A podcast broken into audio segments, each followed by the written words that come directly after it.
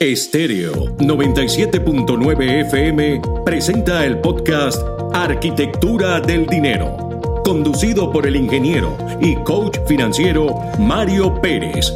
Arquitectura del Dinero, cápsulas informativas sobre finanzas para emprendedores y pequeños empresarios que te conectan con el por qué y para qué creaste tu empresa. Un recorrido por el fascinante mundo del emprendimiento, sus reglas y buenas prácticas financieras. Bienvenidos a Arquitectura del Dinero. Hola, les saluda Mario Pérez, ingeniero y coach financiero, y hoy te hablaré acerca de tu empresa y qué grado de libertad te puede aportar. Dimitri Uralov, inversor y coach financiero, muy reconocido en España, dice que montar tu empresa puede ser tu billete a la libertad. Montar una empresa es posiblemente uno de los mejores caminos para comprar ese billete a la libertad. Todos buscamos tener más libertad, la mayoría libertad financiera. Ahora más adelante te explicaré que existen diferentes niveles de libertad y tú debes elegir hasta dónde quieres llegar. Pero tu empresa es la llave a la libertad que deseas.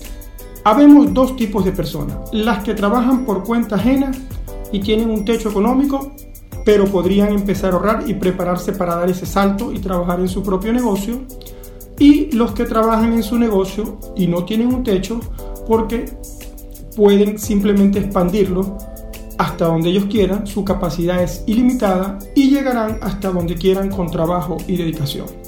El 80% de los millonarios del mundo proviene de montar sus propias empresas. No es fácil, pero no es imposible. Piensa en ello.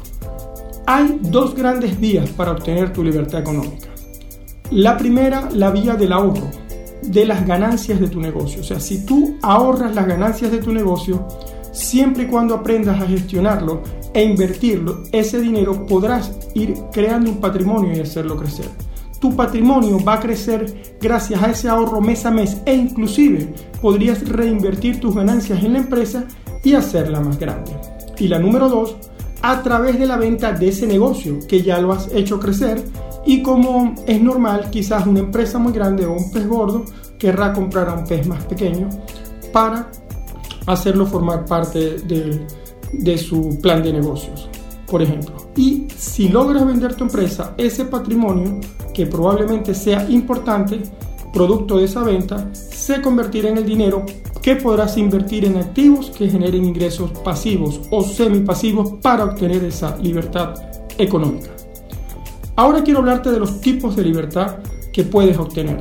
La libertad económica, por supuesto, a través de los ingresos de tu negocio, libertad económica a través de la creación de activos del mismo, libertad de tiempo, no tener que trabajar bajo un horario, ningún 8 a 4 o algo por el estilo, libertad geográfica, poder trabajar desde donde quieras, libertad de elegir con quién trabajas, libertad de expresión y libertad fiscal eligiendo el lugar o el país donde quieres laborar. Analiza qué libertad te aporta tu empresa.